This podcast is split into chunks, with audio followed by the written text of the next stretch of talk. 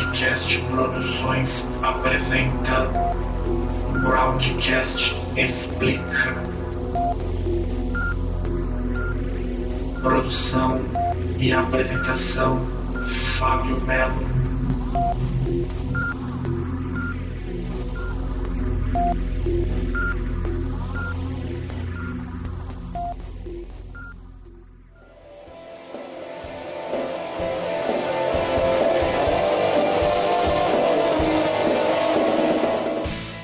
Saudações, caros ouvintes, eu sou Famelo e estamos começando com o primeiro programa da série Groundcast Explica. Deixa eu comentar com vocês o que é o Groundcast Explica. Groundcast Explica é um programa mensal, então uma vez por mês vocês vão ter um desses, assim espero, na qual eu apresento para vocês um gênero musical ou alguma banda, se for o caso. No caso, vamos focar primeiro em gêneros. E para começar esse primeiro programa de estreia, nós vamos falar sobre sobre o que talvez seja um dos gêneros mais polêmicos que existe, que é o Gothic Metal. Deixa eu primeiro avisar vocês, ou caro ouvinte, ou ouvinte que seja mais antenada na subcultura gótica, que não, de maneira alguma, o Gothic Metal pertence ao universo gótico, embora de vez em quando os universos flertem entre si, mas não é nada mais do que uma coisa influenciando outra em momentos muito esporádicos. Então, a gente vai vai falar um pouquinho sobre o Gothic Metal, nós vamos comentar um pouquinho sobre as bandas de Gothic Metal, falar sobre as origens. Então, produção, vira a vinheta que nós vamos falar sobre Gothic Metal.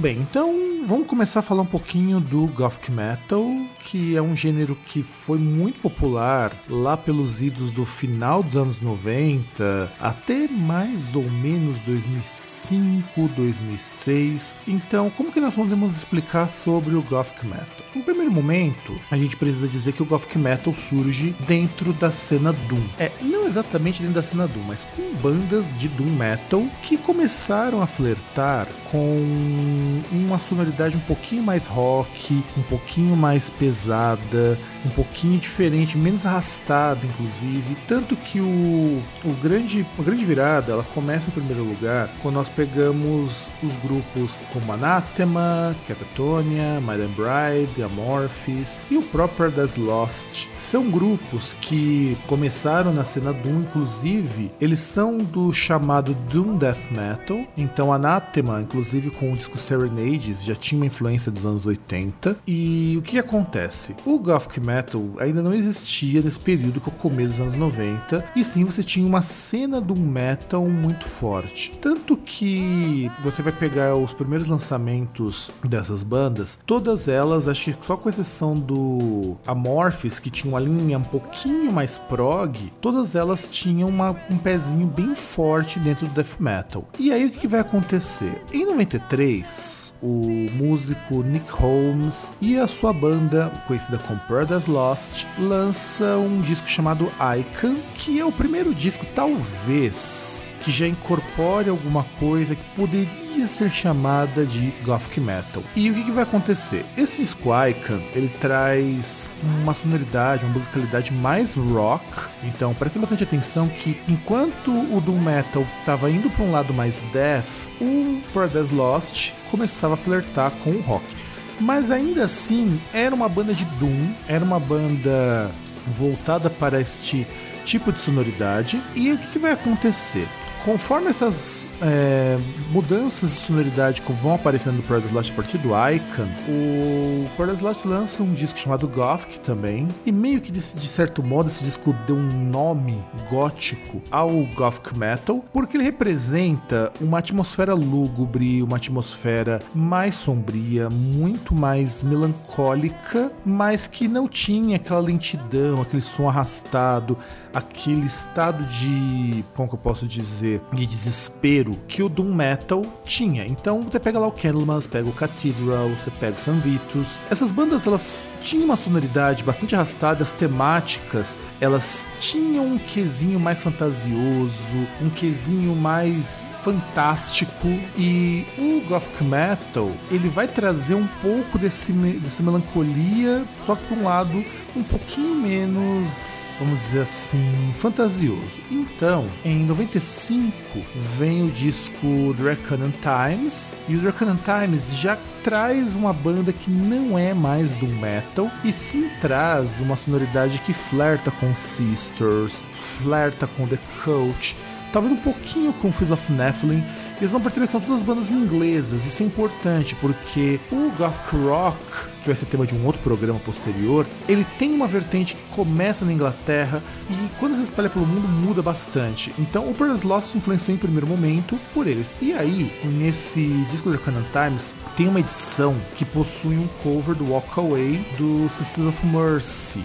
Só que o Paradise Lost também começa a ter uma influência mais gótica em termos de direcionamento quando ele lança os discos One Second, o disco Host, o, o disco Believe in Nothing, também talvez pelo Symbol of Life que foi lançado assim a gente até pode dizer que é o último disco de gothic metal deles. Depois eles vão gradativamente voltar pro doom death mais melódico, ou pelo menos se vocês quiserem entender, vão deixar de lado um pouquinho do gothic metal. E aí, o que, que o Paradise Lost ele tem de importante nisso? O Paradise Lost dá a cara padrão do que seria o gothic metal, que é uma banda com influências de gothic rock. E nesses discos que eu citei, ele também vai trazer um pouco do synth pop, um pouquinho de eletrônico. Isso vai marcar alguns grupos como Ever Eve, como of Tragedy, que eu vou falar um pouquinho mais pra frente, vai marcar também, assim, bem de leve o Gothic Metal finlandês e esse lado rock que eles pegaram no Darkanan Times vai voltar no Symbol of Life e vai influenciar a gente, por exemplo, como Sentenced. Embora Sentenced seja uma banda de heavy metal, há quem considere eles como Gothic Metal, o que eu acho um grande erro. Então,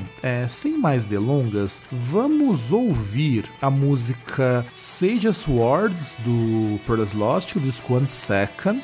É, escutem essa música, vamos escutar um trechinho dela. Notem a influência do synth pop mesclada com o rock. Acho que vocês vão achar assim, interessante. Esse é o padrão básico para você entender o que, que é o Gothic Metal. Então, produção, solta Seja Stewards para o pessoal escutar.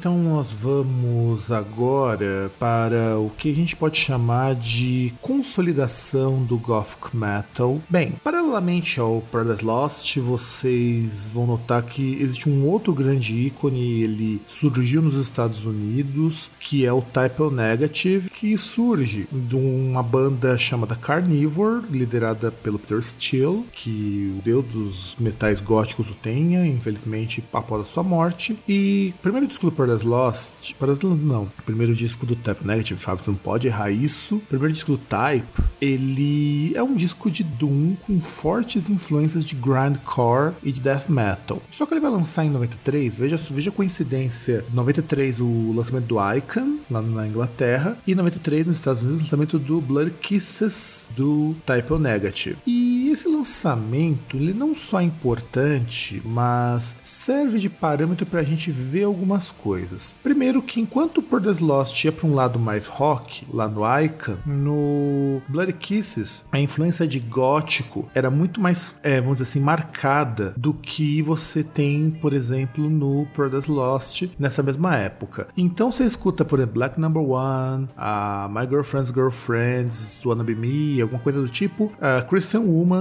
também, Christian Woman, não posso esquecer. São músicas que trazem um ambiente mais gótico, com influências sobretudo do Bauhaus e do Sister of Mercy.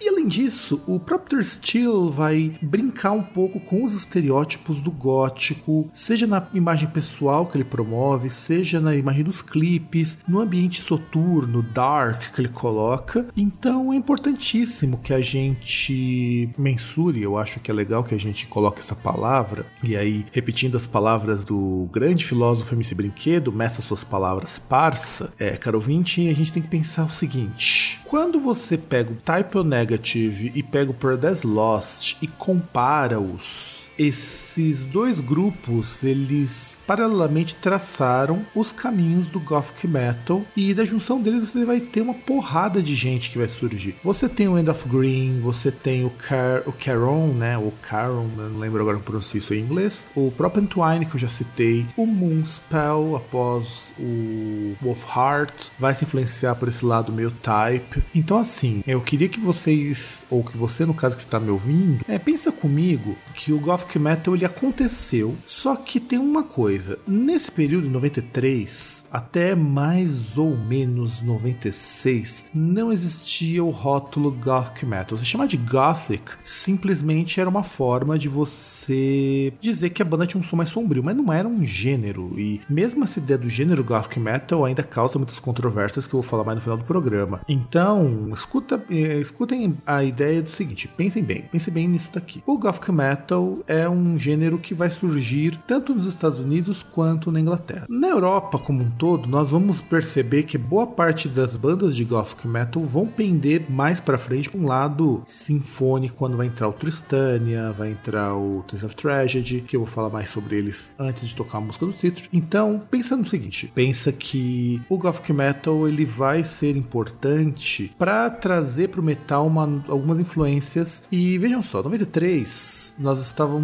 assim com o grunge lá em cima e se preparando para cair. Então isso também é um fato bastante importante. Enquanto você tinha no, na Europa uma cena musical cujo thrash metal era mais presente, o death metal começava a surgir, as primeiras bandas de black metal surgiam na Noruega, nesse, um pouco nesse período até 93. No doom metal era muito forte na Europa. Nos Estados Unidos nós tínhamos os seguintes movimentos musicais. Existia o shoegaze que o grunge matou. Você tinha o grunge que era muito forte com Alice in Chains, com o Pearl Jam, com o próprio Nirvana. E quando surge uma banda como Type, é bastante esquisito porque não é uma cena que estava esperando por isso. Talvez seja até por essa por, por você ter duas cenas musicais que estavam muito fortes. Você tem o Guns N' Roses fazendo sucesso nesse período, não se esqueça disso. Em 93, o Guns estava no topo também, então meio que o Gothic Metal para acontecer teve que esperar é, um momento certo. E a cena gótica americana, assim como a cena gótica europeia, é, não vou dizer que estavam em declínio, que isso não é a palavra certa. Eles estavam num período de readequação. Então você tem que pensar o seguinte: havia um problema muito sério com essa passagem dos anos 80 para os anos 90. Anos 80 surgiu muita coisa e os anos 90 as coisas começaram a se misturar. Essa é a ideia. E é por isso que em 93 o gênero surge, mas não tem esse nome. E aí, é, junto disso, junto dessas bandas, as duas grandes bandas, tanto Paradise Lost quanto Type O Negative, a gente não pode esquecer do surgimento do Moonspell. Só que eu vou falar um pouquinho sobre o Moonspell no próximo bloco. Então, produção, solta Black Number One do Type pra galera, que agora vocês vão escutar um pouquinho, caso você não conheça, coisa que eu duvido, se você tiver dormido, sei lá, pelos últimos 50 anos, quem sabe você não conheça um pouco do Black Number One. Então, caro ouvinte, aumenta o som e vamos escutar um trechinho editado de Black Number One.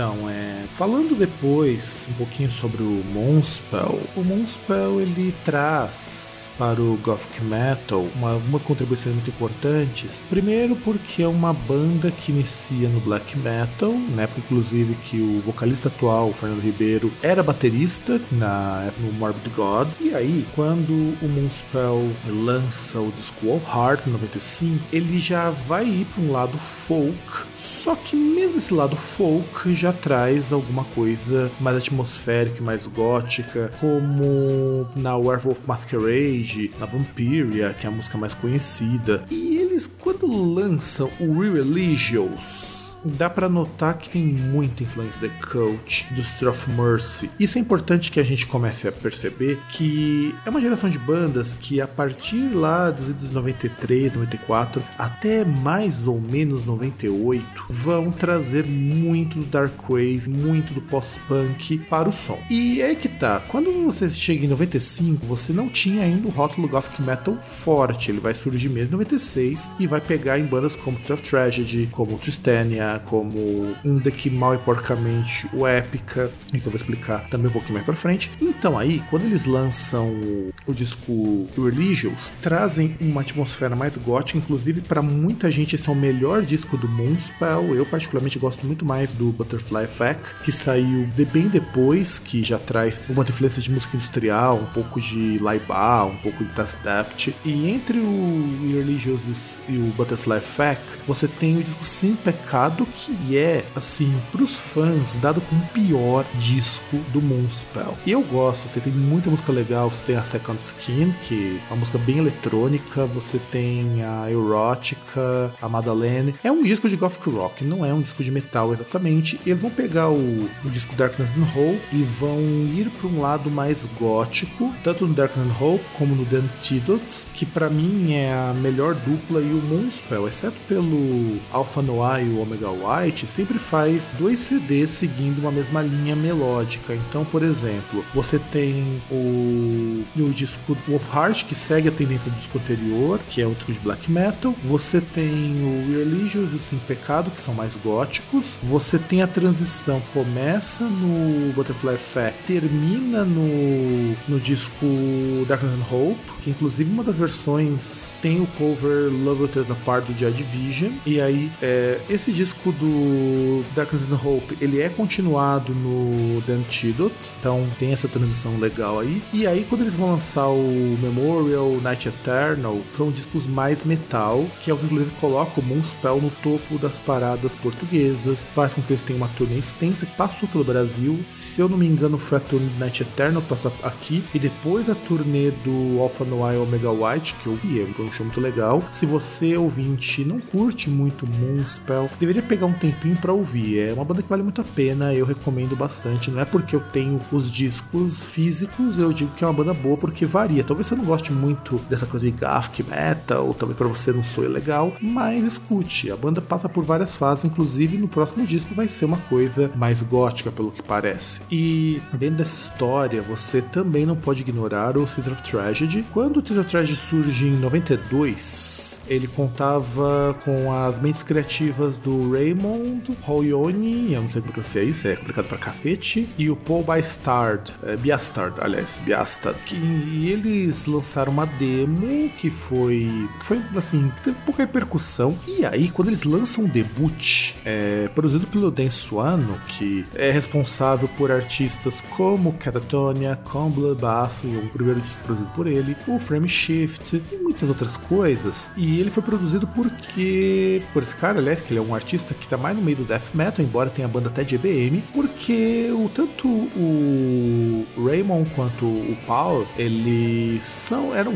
são, acho que ainda até hoje, fãs de death metal. E o que acontece? Quando eles começaram a gravação ó, e os ensaios, eles conheceram a Liv Christine, e a Liv Christine, ela era uma vocalista lírica, não sei exatamente se dá pra chamar de lírico aquilo, se você for especialista de música erudita, deixa um comentário aqui embaixo, vai me ajudar muito a definir se não é lírico. E quando eles se conheceram, o Theater Tragedy tinha a proposta de fazer um doom metal, só que com uma puta influência de música erudita. Então você percebe, tem uma parte de piano muito bonita na de Thunderis, você tem uns instrumentos meio barroco, então é, tinha uma atmosfera assim bastante decadente, bastante exagerada, bastante romântica, o que combina com a ideia de gótico no caso, não o gótico subcultura, que fica bem claro. Se você vier reclamar, se você ouvinte achar que eu tô falando groselha com relação a isso, presta bem atenção. Não é, de maneira alguma, uma referência à subcultura. Eu digo que tem um valor mais romântico. E o romântico, sobretudo o ultra romântico, é um lado gótico que vem da literatura. Então, se vocês até puderem imaginar, o Gothic Metal ele tem um alinhamento mais literário, mais exagerado, mais hiperbólico, por assim dizer. Só que aí, esse disco fez um baita sucesso, porque que trouxe o que nós chamamos de A Bela e a Fera. Então, era o Raymond fazendo o vocal gutural e a Liv Christine fazendo o vocal limpo e lírico. E também pelas letras serem escritas em inglês shakespeariano, em Middle English, que são bem complicadas de serem lidas. Dão um trabalho muito grande. É para trazer esse lado do antigo, do antiquado, do gótico mesmo. E aí, eles vão lançar depois o Velvet Darkness Day Fear, que o Velvet Darkness ele é mais sombrio, ele é mais gótico, ele não tem influências de música gótica ainda, mas ele aponta para uma sonoridade muito mais atmosférica. Você pega as faixas é, com The Phoenix and the Masqueraders, se eu não me engano é esse o nome da música, eu não tô com o CD aqui pra dar uma olhada, ela tem um trecho tirado de Garland Poe, por exemplo. Então, essa parte da literatura começa a entrar no Theatre of Tragedy como se já não tivesse antes muita influência do Shakespeare. E nesse disco, o The Velvet Darkness Day Fear, você tem participação do Tilo Wolf na música Der Tanz der Chatten, que depois foi regravada em inglês como As the Shadows Dance, no inglês muito mais complicado do que o alemão. E aí, quando eles lançam esses discos, vocês vão ter artistas como Macbeth lá na Itália, o Tree of Tears, o Draconian, o The Sins of Thy Beloved, que são bandas que vão seguir essa linha Doom com alguma coisa mais sombria. E é aí que vai entrar o grande problema. Graças a essas, essas influências do Stage of Tragedy, graças a esse dueto Bela Fera, é que você começa a ter problemas quando surgem grupos como After Forever, quando surgem grupos como Nightwish. Por quê? Porque a partir daí parece que o Gothic Metal tem que ser um conjunto de bandas com vocal feminino. Mas eu vou deixar para comentar isso depois. Eu acho que aqui não vale muito a pena a gente debater agora, então, produção, vira o bloco e solta para os nossos ouvintes a música é, Nocturna do disco Darkness and Hope do Moonspell para vocês entenderem e conhecerem melhor sobre essa banda. E no próximo bloco a gente vai falar um pouquinho sobre esses problemas que o vocal feminino trouxe para o Gothic Metal.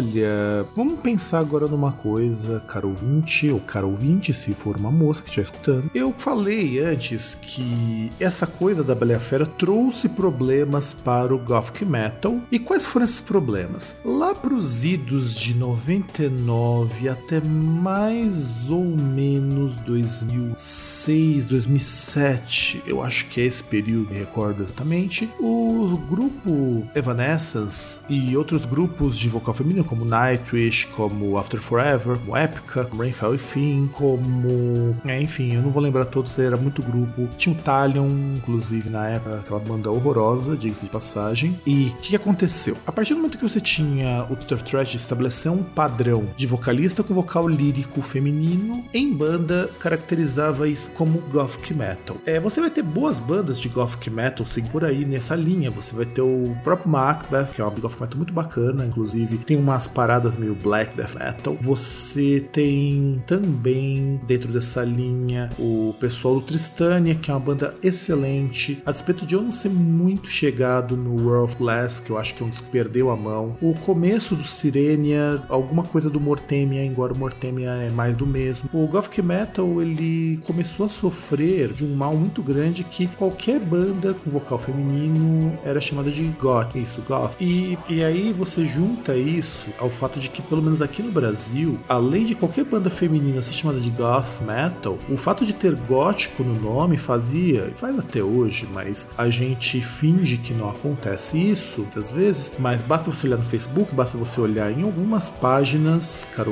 e se você olhar, se você pesquisar, você vai achar muito local que tem muito adolescente, tem muito jovem que acha que goth, goth metal é sempre enrolo, que é, faz parte da gravação, então eu não vou editar, vocês vão ouvir meus errinhos também, porque torna o programa gostoso. E afinal de contas, tem que pensar que eu tô conversando com você, que provavelmente conhece, gosta, curte, que é umas indicações de bandas. Então, quando a gente fala do Gothic Metal, a gente tá falando de um gênero que ele teve um período de desenvolvimento lá para 94 até 99, sobretudo quando o Theater of lança o Aegis, que ele traz uma dimensão nova, é, dado por muita gente como Masterpiece do of Tragedy, onde o Raymond abandona de vez os culturais, tem um vocal mais pop, por assim dizer. Depois ele vai lançar o Music, vai lançar o Assembly, que são dois discos que foram muito subestimados na época, e eles trazem sempre o vocal lírico da Liv Christine. Então, voltando ao que eu estava falando antes, o qual vai ser o grande problema? O Gothic Metal vai ser tratado como qualquer banda de metal com vocal feminino, e no Brasil, adolescentes, em geral 15, 16 anos, que andam meio decepcionados com a vida, andam meio chateados, vão chegar e vão achar que você se vestir de preto, ir lá pro cemitério, ouvir Lacrimosa. Lacrimosa também é uma banda que vai ser muito importante dentro do Goth Metal, mesmo sendo uma banda diferente de tudo que eu falei para vocês. Isso vai trazer um papel muito ruim pro Gothic Metal. Então, você tem a invasão da ideia do goth pro mainstream, que isso acontece nessa virada de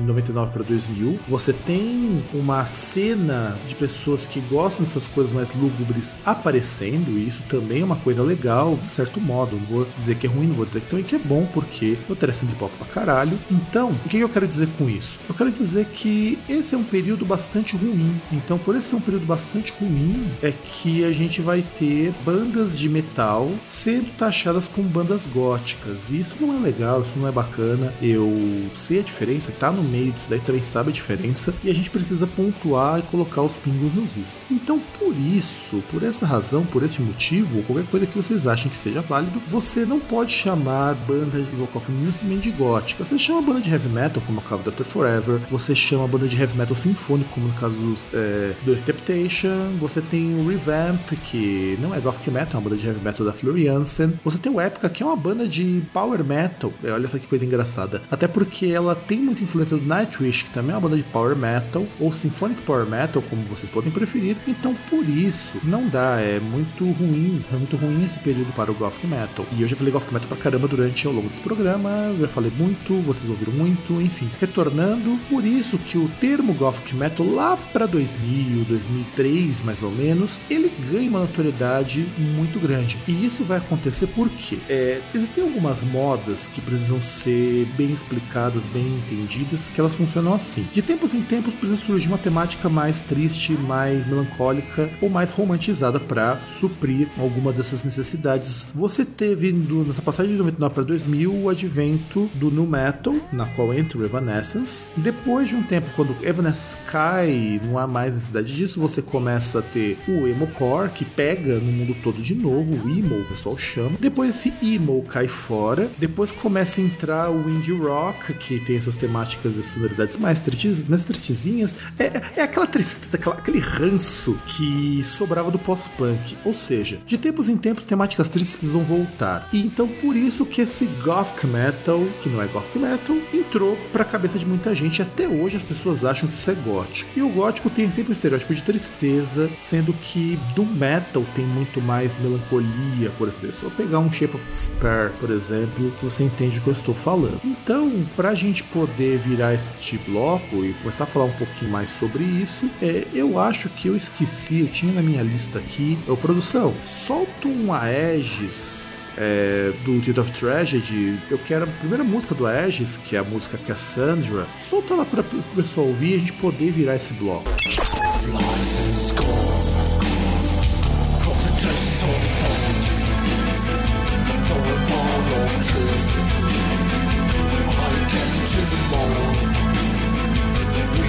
If you can, the kiss and breath. Fear of the future, not of train Simmons Cross Cassandra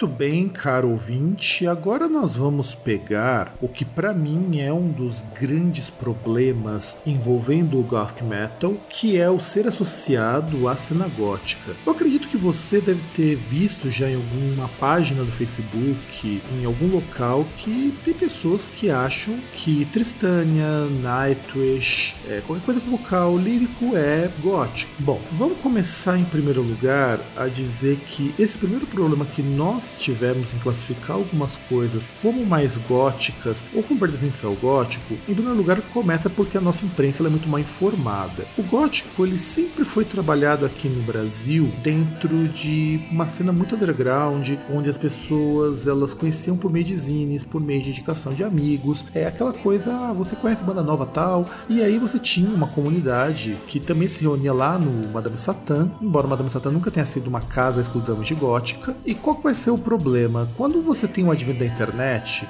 é muito fácil você acessar informação, acessar música, saber o que está estourando lá fora. Antigamente as coisas no Brasil demoravam muito, mas muito para chegar. Então pensa no seguinte: o que era lançamento no ano de 2000 lá nos Estados Unidos só viria a chegar aqui em 2002. O nu metal começa a estourar lá fora em 97, mas só em 99 chega no Brasil. Então ele dá um ou dois anos de atraso com essas modas. Lá pros idos de 2002, 2003 que começa a ter a popularização da internet no Brasil, então você começa essa pulinha de escada, as pessoas têm acesso a blogs, sites e vai surgir um monte, mas um monte de site no que nós vamos chamar de internet 1.0, que era a época dos grandes portais em que as pessoas não produziam conteúdo. É, era uma época muito triste que, por exemplo, eu se quisesse ter um site, eu teria que conhecer muita coisa de HTML, muita coisa de programação de site. Não que eu não conheça, não que eu não saiba fazer isso, mas é desnecessário quando você tem um ferramenta, por exemplo, WordPress que trabalha para mim muito bem. Então, nessa internet 1.0, você acreditava no que saía nos sites. Então, nessa época, começaram a sair muitos sites da dita cultura obscura ou cultura dark ou qualquer coisa do tipo e começou a misturar as bolas. A, a paranoia chegava tanto, a ciência chegava tanto que você via música erudita como Chopin ou mesmo Beethoven nas peças mais tristes sendo associada ao gótico. E aí você tem uma parcela da população que tem interesse, isso que que é importante que você a gente é, contextualize, isso é importante que você ouvinte tenha em mente. Ah, existe interesse nas pessoas em conhecer o gótico, cada qual com suas razões. Há quem prefira conhecer o gótico igual daquela atmosfera sombria, ou por pessoas que se influenciam por filmes como os filmes do Tim Burton, que tem essa estética mais gótica. Não importa, as pessoas têm interesse em gótico. Por elas terem interesse em gótico, vai acontecer o seguinte: vão aparecer nesse período da internet 1.0, web 1.0 como a gente chama também, sites que vão pegar fragmentos de informação e vão distorcer isso até não poder mais. Então imagina que de repente o Doom Metal passa a ser gótico. Aí você pega o Nightwish, que as músicas são extremamente melancólicas lá no começo da carreira, e elas vão ser chamadas de góticas, porque elas têm uma atmosfera romantizada. E aí mistura tudo, né? Aí mistura literatura, mistura poesia e vira uma salada só. Então, esse é, esse é o primeiro problema. E você não tinha uma mídia mídia. Na verdade, você não tem uma mídia até hoje, mas hoje é muito mais fácil. Você pode acessar o Groundcast, você pode acessar o Gothic Station lá do Keeper, tem alguns errinhos, mas vale a pena consultar. Tem o site da Ana Cranes, que carece um pouco de atualização em alguns pontos, mas também serve. É, lá, inclusive, é até um pouquinho mais bem organizado do que o site do Keeper. Você tem sites em inglês, se você dominar a língua inglesa, como Scatdemon, como sites de música gótica, sites como Sem Tema, dá pra você entender alguma coisa, mas lá é em russo. Você tem o Dark Portal, enfim, informação hoje não falta. Mas nesse período não tinha informação, era muito difícil montar um site, era muito ruim montar um blog, porque o blog era muito primitivo. As pessoas usavam blog para falar da vida delas. Se hoje as pessoas fazem isso nos videologs, imagina isso que era por escrito com erros de português terríveis. Então, isso ajudou a propagar o Gothic Metal como gótico. Em segundo lugar, você tem grupos góticos com uma influência de metal muito forte. E isso continua até hoje. Você tem o Dryland, o Guard of the Light, que agora virou Mercenance. Você tem o Dreadful Shadows, você tem o Seraphim Chalk, você tem o Darth Dreams no disco If If, que não é o meu disco favorito, que tem uma influência de metal fodida ali. É, ou seja, o metal ele vai aparecer fazendo o caminho inverso das bandas de gothic metal. Então você vai ter grupos góticos mais pesados, como por exemplo Whisper in the Shadow, só que esses grupos eles vão estar alinhados dentro da cena gótica. Então é legal que vocês pensem nisso quando forem classificar as bandas. E também vai acontecer uma outra situação, e isso ajudou também a colaborar, a desinformar muita gente que pegava foto aqui e ali, pegava informação desencontrada, é quando você pensa nos grandes festivais voltados para o público gótico, embora não sejam eventos propriamente góticos, como o Castle Party, o Wave Gothic Treffen, o Meraluna, o Witch By. Você, vai ter, você também vai ter eventos como o Dragon Con nos Estados Unidos, que vão trazer coisas góticas, mas vão misturar com um monte de coisa. Vai ter música eletrônica, vai ter metal, vai ter rock, vai ter folk. O Sean Mo, se não me engano, ele já chegou a tocar num desses eventos. E isso quer dizer o seguinte: todas essas bandas elas não são góticas, mas elas convivem no mesmo espaço. Então, isso que é legal que vocês percebam. A cena fora do Brasil comporta essas bandas. Você tinha, eu não sei se tem ainda, um antigo festival Female Fronted Metal que trazia bandas de metal sinfônico, é, de goth metal também. O, tem um grupo, tem,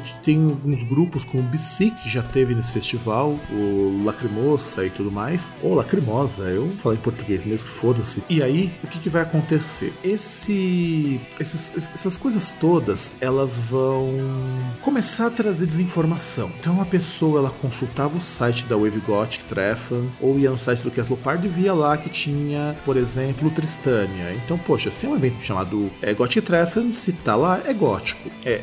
Paralelamente, isso também contribuiu muito, esse tipo de desinformação, quando a gente vai falar de EBM, quando a gente vai falar, assim, não lemar do, do industrial, mas esse é assunto para outro programa, não vou discutir isso aqui. Então, a nossa imprensa é muito mais informada. E aí você tem essas informações que desencontradas porque as pessoas não dominam um segundo idioma. Só que isso mudou e mudou pra caramba hoje. Hoje é muito mais difícil de você colocar isso. Não quer dizer que não aconteça, acontece com muita frequência, porque ainda há poucos veículos relevantes que abordam isso. Mesmo a gente do Groundcast, eu não posso dizer que a gente é relevante nesse ponto. A gente tem uma audiência muito pequena, às vezes até menor do que os próprios sites góticos, por assim dizer. Góticos entre aspas. Ou mesmo dos sites dos canais oficiais dos góticos. Eu acredito que eu tenho muito menos audiência do que o Keeper, por exemplo. O Keeper deve ter muito mais gente acessando o site dele e eu espero que tenha muito mais gente acessando para que pelo menos não se desinforme tanto. E isso é importante que a gente mantenha um pouco da coerência. Então, o Gothic Metal, ele continua sendo um estilo dentro do metal que eventualmente se influencia por bandas góticas ou vai para bandas como synth pop, como vai acontecer com Ever Ever. E essas bandas todas que eu tô citando, seria interessante que vocês pesquisassem, depois eu faço um compilado no post, caso você queira acompanhar. E para virar o bloco, produção solta My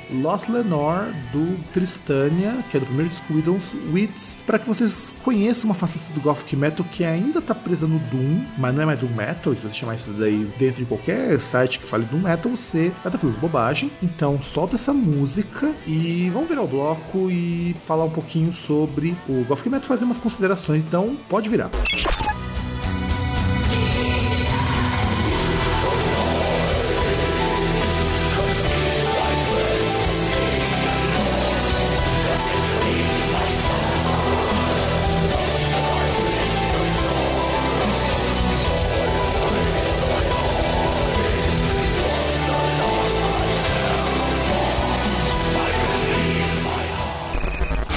Vamos falar então um pouco do Gothic Metal hoje. Hoje a gente pode considerar que o Gothic Metal é um gênero morto, porque você não tem mais grandes bandas de Gothic Metal, talvez, exceto pelo Moonspell, pelo Paradise Lost, um pouquinho lá do Catatonia, eles ainda incorporam umas coisas mais sombrias, mas é mais pro alternative rock. Você tem alguma coisa do Amorphis ainda nessa vibe do Gothic Metal, mas o Gothic Metal como gênero ele está bastante inativo porque perdeu seu interesse. E são várias as razões, são vários os motivos pela qual se perde o interesse no Gothic Metal. Em primeiro lugar foi isso, segundo, porque o emo entrou nessa, é, vamos dizer assim, fatia do mainstream que clamava por uma coisa mais melancólica, uma coisa mais romantizada, uma coisa que fosse mais palpável para o jovem. Por mais que eu critique muito o emo, ele em termos gerais é mais palpável do que o gótico ou mesmo que o Gothic Metal. O que de certo modo é bom, porque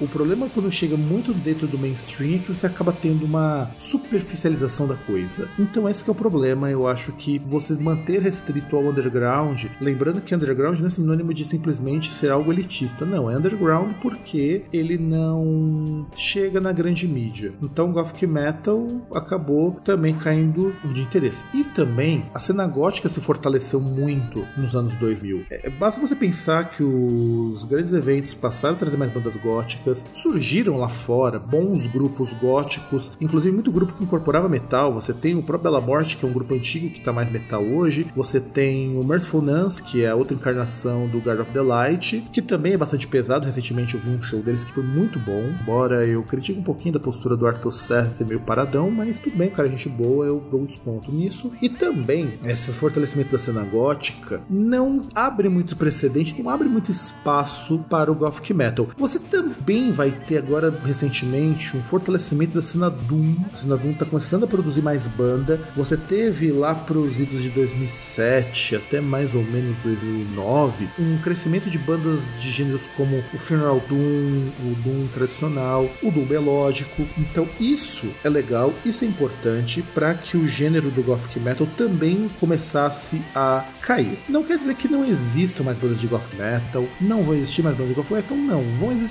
só que essas bandas elas não serão mais é, em tanto número quanto tinha nesse, nesse período entre 2000 até 2004. E para continuar isso também, para a gente poder entender como que esse processo do Gothic Metal é interessante, mesmo as bandas de Gothic Metal, elas começaram a puxar um lado mais rock, um lado mais heavy metal. O próprio Lágrimas Profundas, ele quando lança o Ave End, vai se influenciar muito por Gothic Rock, e agora no disco mais recente, que eu agora não me recordo o nome, eu ouvi uma música no canal deles, e eu percebi que eles já estão abandonando um pouco esse lado gótico e focando só no rock. E sem contar que você tem bandas góticas mais metal também, como vai acontecer com algumas bandas da Out of Line, então isso reduz, isso diminui muito a ideia de que eu preciso ter bandas de Gothic Metal. Mas uma hora provavelmente o gênero vai surgir, assim como você teve a, o ressurgimento do Death do Thrash Metal dos últimos anos, como provavelmente o Power Metal vai ter um ressurgimento, que tá precisando, inclusive um dos programas vai ser sobre Power Metal, então se preparem. E vou deixar linkado aqui no post que vocês vão seu programa o link do meu artigo O que define o Gothic Metal. Eu ainda vou dar uma atualizada nele depois da, da publicação. Vou deixar também linkado todas as músicas que tocaram nesse programa, versões integrais para que vocês escutem. E eu vou deixar também um link de um site muito legal sobre gótico, que é o site do Gothic Station, e o site da Ana Cranes também, o da Tia Gótica, o Star é, Blood, para consulta, até para que vocês vejam que uma coisa não tem nada a ver com a outra. São sites muito bacanas, tem alguns erros aqui e ali, algumas deficiências em termos de material, mas é o que a gente tem de mais preciso dentro da cena para a gente não confundir as bolas. Então eu vou ficando por aqui. A última música do programa, vocês vão escutar a música do Tiamat, que é uma banda de gothic metal, começou no death metal, death black metal, né? Lá na Suécia, depois virou uma banda de progressivo no White Honey, que é para mim o melhor disco deles, depois viraram uma banda de gothic rock quase. Então no disco Scar People, o último disco deles, vocês vão escutar a música Love Terrorists. Então, produção, é, solta Love Terrorists e um grande abraço a todos. Espero que tenham gostado do programa e nos ouvimos no mês que vem. Yellow